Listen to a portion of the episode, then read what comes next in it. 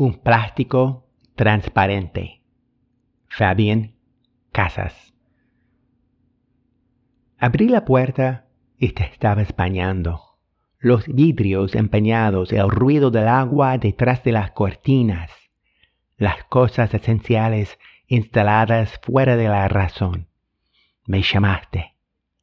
Acercaste la cara y nos besamos a través del plástico transparente. Fue un instante. Las parejas y las revistas literarias duran casi siempre dos números.